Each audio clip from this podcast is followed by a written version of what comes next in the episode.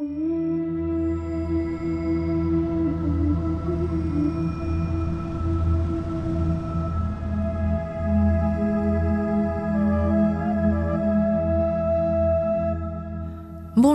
et bienvenue à nouveau dans notre voyage à travers les figures historiques qui ont marqué la route de la soie.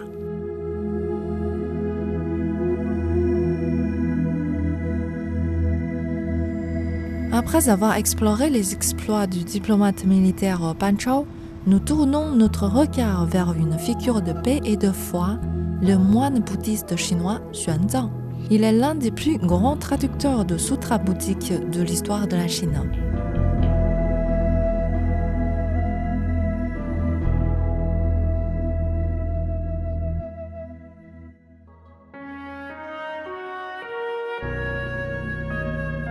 Xuanzang est né à Luoyang, dans la province du Renan, en 602 après Jésus-Christ, cadet de quatre fils d'une famille de lettrés. Bien que sa famille soit essentiellement confucienne, il exprime dès son jeune âge le désir de devenir moine bouddhiste, comme son grand frère Chen Su, deuxième de la fratrie.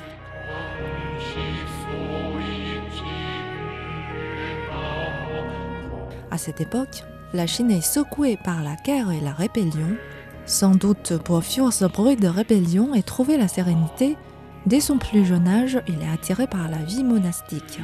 Son souhait ayant été entendu et patronné par la dynastie Sui. Il entre à 11 ans comme novice au monastère Jingtu où il retrouve son frère déjà moine. Durant cette période, il étudie les textes du Mahayana. Il devient moine bouddhiste à l'âge de 13 ans.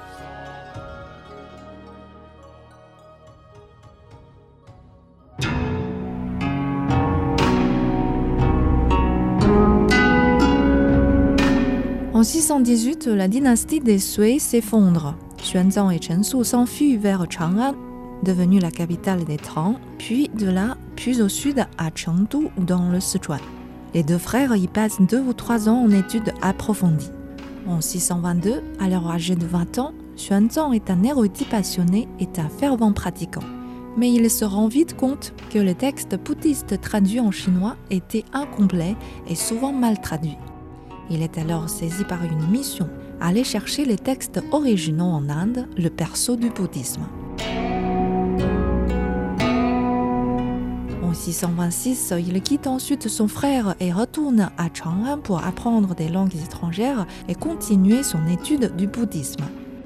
Il commence ainsi à maîtriser le sanskrit et étudie probablement le tokarien, langue indo-européenne pratiquée dans l'actuel Xinjiang et ouest du Gansu dont la production du corbu bouddhique est importante dans la première moitié du premier millénaire après Jésus-Christ.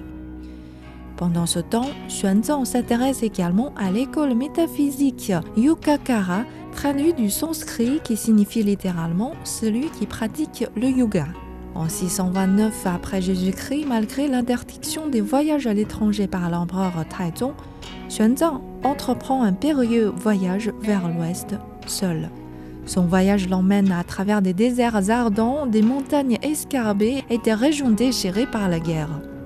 Son périple va durer jusqu'en 645 et le conduire à travers les grands sites de pèlerinage bouddhique jusqu'à Nalanda, célèbre pour son monastère-université où il passe plusieurs à maîtriser le sanskrit et à étudier les textes du Yukakara.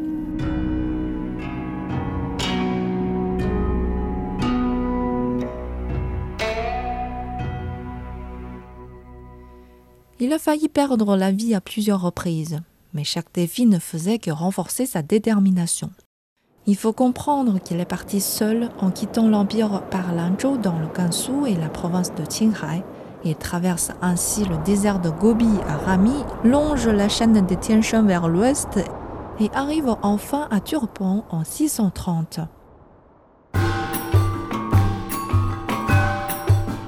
Là, il rencontre le roi du pays, un bouddhiste qui lui donne des lettres d'introduction et des objets de valeur comme monnaie d'échange pour son voyage. Continuant plus à l'ouest, Xuanzang échappe à des voleurs et atteint Yanqi, puis visite les monastères de Kucha. Toujours plus à l'ouest, il passe Aksu avant de prendre vers le nord-ouest pour entrer dans ce qui est maintenant le Kirghizistan. Il longe le lac Isikukul avant de visiter Tokmak au nord-ouest et de rencontrer le grand camp de Kokturk occidentaux qui entretient des rapports amicaux à l'époque avec l'empereur Tra. Au cours de son voyage, il a visité de nombreux royaumes et a échangé avec d'éminents érudits bouddhistes, enrichissant ainsi sa compréhension du Dharma. Après un long et pénible voyage, Xuanzang atteint finalement l'Inde. Là, il étudie sous la direction de maîtres bouddhistes renommés et rassemble une vaste collection de sutras bouddhistes. Pour vous donner une indication, en 633, Xuanzang quitte le Cachemire et se met en route vers le sud pour Shinapukti où il étudie toute une année avec le prince moine. En 634, il prend la direction de l'est pour Jalandhar au Punjab. En 635, il arrive à Matipura. Il entame alors la descente de la vallée du Kange, se dirigeant vers le sud et arrive dans la capitale du Raja Arsha de Kajoj en 636. En 645, Xuanzang retourne en Chine avec plus de 600 textes bouddhistes, mais aussi des reliques et des images, objets qui seront conservés dans la grande Bako de loi sauvage à.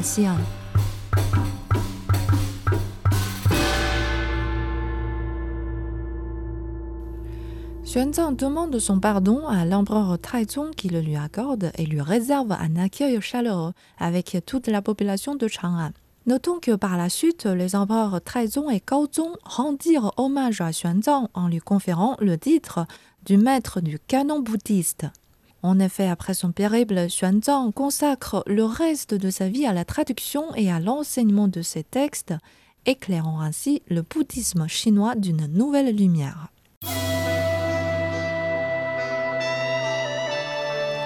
Les récits de voyage de Xuanzang ont laissé un précieux témoignage des cultures et des sociétés de la route de la soie pendant ces périodes. Son périple a inspiré le célèbre roman chinois Voyage vers l'Ouest, une œuvre clé de la littérature chinoise. L'histoire de Xuanzang est une source d'inspiration, une quête de connaissance qui a dépassé les frontières et les difficultés. Sa vie nous rappelle la valeur de la détermination, de la foi et du courage face à l'adversité. Et c'est sur cette note que nous concluons notre épisode d'aujourd'hui. En rappelant l'histoire de Xuanzang, nous voyons à quel point la quête de connaissance et de compréhension peut être puissante. Dans le prochain épisode, nous suivrons les traces de Marco Polo, l'explorateur vénitien qui a parcouru la route de la soie et rapporté ses découvertes à l'Europe. Nous espérons que vous nous rejoindrez à la prochaine sur la route de la soie.